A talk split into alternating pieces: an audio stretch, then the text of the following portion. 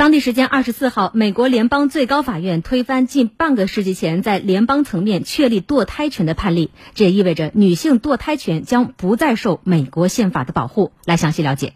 据了解，美国联邦最高法院曾于一九七三年就罗素韦德案作出裁决，确认美国宪法保护女性堕胎的自由，但反堕胎人士和团体一直寻求推翻这一判例。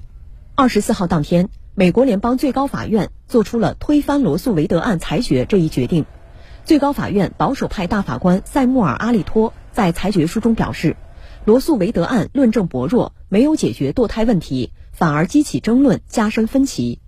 而三名自由派大法官在反对意见中说，随着罗素韦德案被推翻，数百万美国女性将失去一项基本的宪法保护。据美国媒体报道。美国二十多个州预计禁止或严格限制堕胎行为，其中十三个州的堕胎禁令在罗素韦德案被推翻后立即生效。